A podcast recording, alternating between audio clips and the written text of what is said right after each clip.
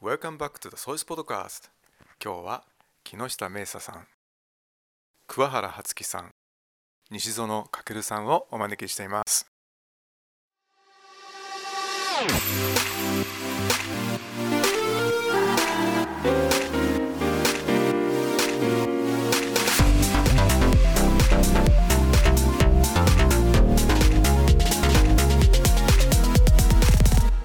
こんにちは。こんにちは。9年2組の木下芽沙です。こんにちは。9年1組の桑原初樹です。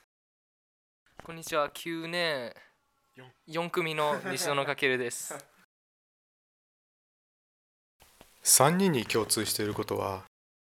とても大きなスポーツの大会に参加したということとこれから参加するということだと思います。メイサさんは最近大きな大会に参加しましたね。そのことについて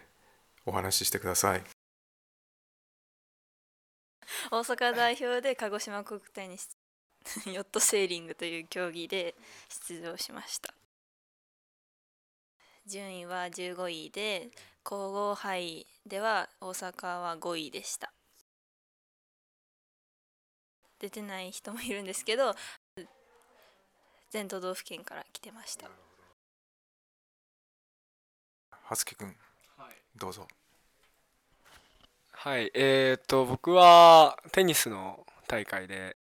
今年初めて全国大会になんか2回も出させてもらいました、えー、1個は夏休みの途中でえー、っと全国中学生大会っていうやつ香川だったんですけどそれと結構最近にあった全国選抜アンダー15みたいななんかそんなやつ博多であったんですけどはいそれに出させてもらいました。結果はえ全国中学生の方がベスト16ででえっとそっちはシングルスなんですけどあのもう一個の、え全国選抜の方はダブルスベスト32でちょっと負けちゃったんですけどまあまあまあまあまあはい。そんな感じです。かけるくんはこれから大きな試合に出場するんですよね。出場します。えっとアルティメットやってるんですけどそれでまあマレーシアに行って中国のクラブナショナルチームの代表として行かせてもらいます英語 JMUC っていう大会なんですけど中国のクラブチームのでなんか僕は日本に帰ってきたんですけどなんかあっちの人たちが勝ち進んでなんかわあ中国取ったってなっててでなんか12月16にその大会が行われます。さてメイザさん国体というような大きな試合に出るっていうのはここれが初めてでしたか？今回が初めてで今まで出てきた大会は基本的にどっかのクラブチームが主催してやってたものなんですけどこうやって大きな試合に出させてもらってすごい自分の身にもなって楽しかったです。その試合が始まる前ってすごく緊張しますよねすごい緊張しました。もうスタート5分前からあるんですけどタイマー押した瞬間からもう足が震えてもういつも通りのことができなくて。でスタートも失敗しちゃってでも10位ぐらい上げて気持ち切り替えて。で8位で走ってました。1レース目は。はつきくんその全国大会試合の直前というのはやっぱり緊張するもんですか？そうですね。結構緊張はしましたね。あのいかんせんあのまあ人生初の全国大会だったわけでそれまで何度かまあ関西大会とか大阪大会とかは結構出てたんですけどなんかちょっとうーんまあやっぱりそのランクが1個上がるとその大会の会場の雰囲気とかがちょっとなんかまあなんとなく違う気がするんですよ。多分一緒なはずなんですけどね。なんかまあそういうこう全国大会と思ってるだけでやっぱこう緊張感は倍付けになりますね。はい。一人で要するに自分一人がこのチャレンジに向かわなきゃいけないっていうその場面での緊張感っていうのは緊張度っていうのはとても大きいと思うんですけどもどうやってそれを乗り越えたんですか？もう出廷する前にその親とか友人から言ってもらった言葉を思い出して頑張ってきてねって言われたのに応えたいってのでプレッシャーを抑えてもうただ楽しもうって思って乗ってました。えっと僕の場合は直前ギリギリまでまあメイサと同じようにそのなんかまあ身近な人のねこう声とか聞いたりまあ頑張れみたいなこと言ってくれたりとかあとえっとシングルス僕が出た時とかは友達がわざわざ香川で来てくれたんですよ見に来て。でそれがもうすごい何ていうんですかこう励みになったというかすごい 救われたまあ救われた感じはしましたね。やっぱりその僕的には応援が結構一人でも多くいる方があの頑張れるタイプなんでまあその応援と試合のほんとギリギリの1分前とかになったら何も考えないんですよ。一回。一回なんかもう全部捨てるんですよね思考を。でそっから試合のコートに入る時にちょっとこうグッと気持ち入れてで入るって感じですかね。メイサさんの場合は応援してくれる人がいてももうずっと浜で待っててくれるから見ててくれるから声援なんか届かないよね。本当に自分と向き合わなきゃいけないっ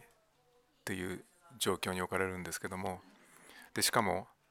自然を相手にしなきゃいけないからいろんな予想を反することが起きてくるよね。そういう時どうするんですか？とりあえずもう今までしてきたことしか出せないんでその試合には。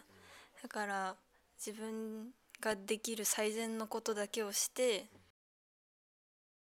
あとはいつも通り練習してる時みたいにみんなと乗ってる時みたいに楽しく乗って。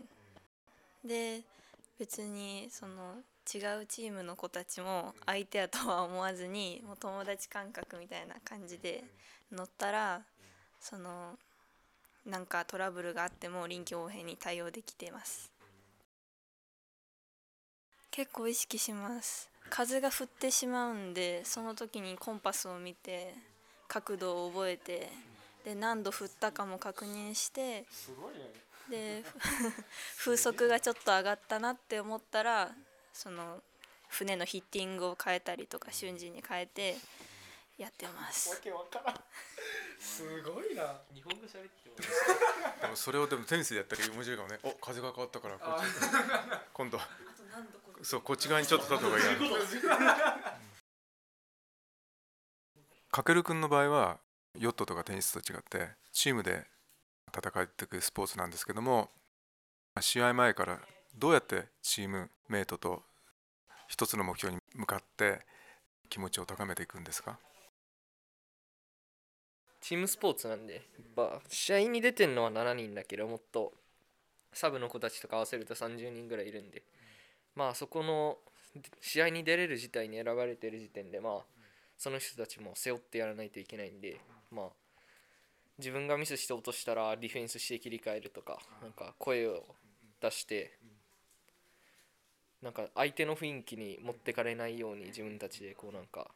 上げて上げて自分たちのなんかアウェイだけでホームにしていくみたいな感じでやってました。ゲームをしている時どうしても越えなきゃいけない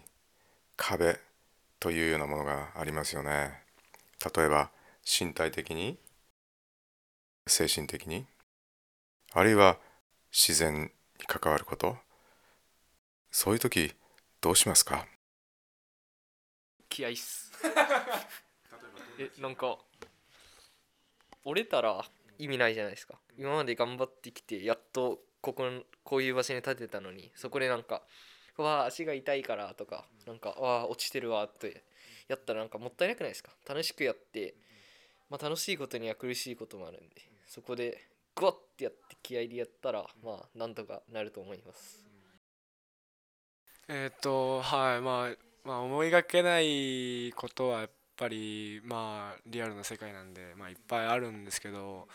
そういう時はやっぱ一番は切り替えが大事なのかなっていうふうに思いますね。うんまあうん気合ですね。本当に本当に気合なんですよねそこはそうですね僕今回ちょっと途中で足つりかけちゃってでまあ一回つったんですけどなんかまあまあ軽く軽くつったんですけどまあその時ももうあの基本的にあの試合での試合中の苦しいこととかしんどいことって練習でのしん練習とか日々のしんどさを超えることは絶対にないんですよね。なんでまあそこ頑張るべきところは多分そこじゃないんだろうなと思いながらいやまあまあちょっとあの聞かれてる質問と答えは全然変わっちゃうんですけども。まあでもそうですね。足がつったとしてもうーん本当にあの関係ないです。気合いっす。1位一応走ってたんですけど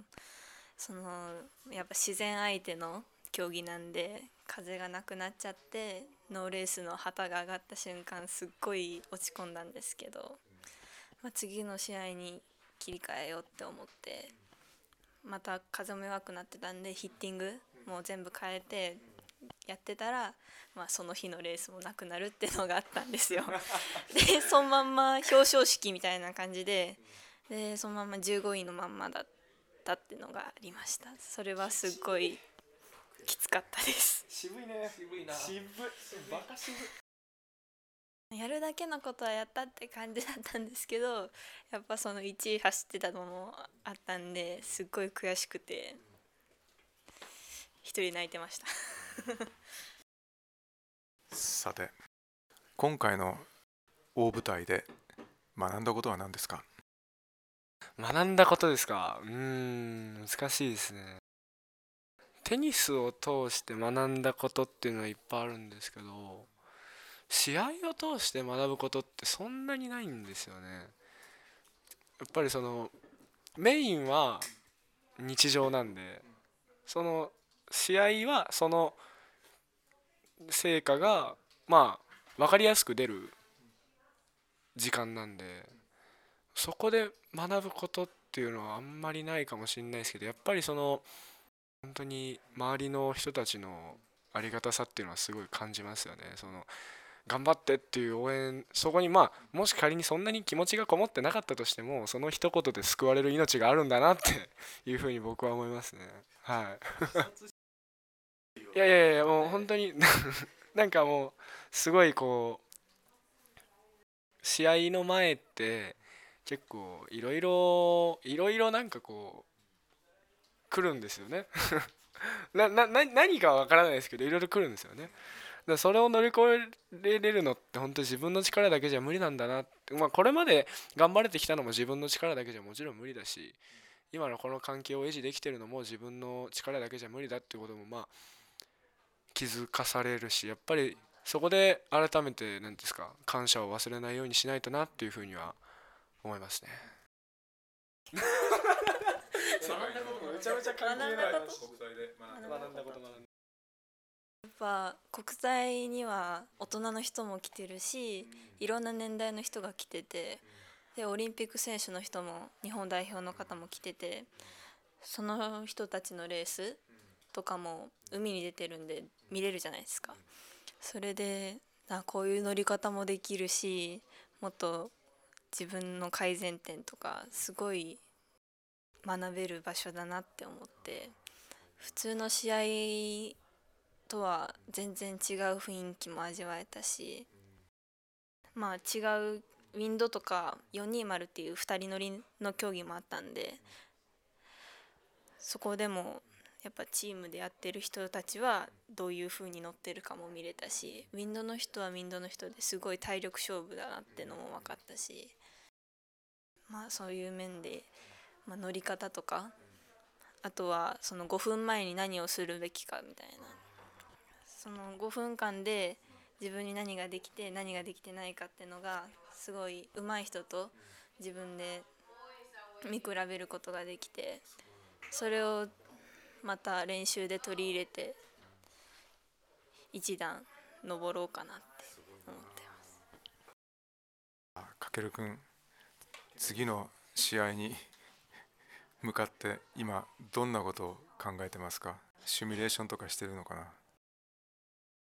メンバーはフリスビー中国にいた時一緒にしたことあるんですけどその一つのチームとなってまだなんか僕は日本に帰ってきてだからだいたい5ヶ月ぐらいしてないですよねその人と一緒だから。戦略とかもまあチームによって変えないといけないしまあいろんなことを考えてると頭が痛くなるんでまあ雰囲気でいきたいと思います。まあ自主練はして最近この学校にあるセイバーズに入ってだけどなんかスポーツ優先してあんま体力関係ないなと思って意味なかったなって悲しいんですけどなんか。まあ友達とスローしたりこの行幸高校っていう場所でちょっとやらせてもらってるんですけどそこで次は日体大と試合するんでまあそういうとこでまあどういうスローしたらいいのかとか考えていうシミュレーションはしてます。これからの目標これからやっていきたいなと思ってることやろうと思ってることありますか？来年の国体にもう一回再リベンジがしたいっていうのがあって。ありがとうございます。ありがとうございます。で来年はもしかしたら2人乗りかもしれないんですけどその最近2人乗りを買ってヨット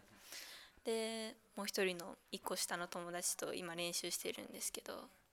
まあ1年で乗れるのかなってのもあるしまたライバルが出てくるかもしれない。その時は戦いたいなって思ってて。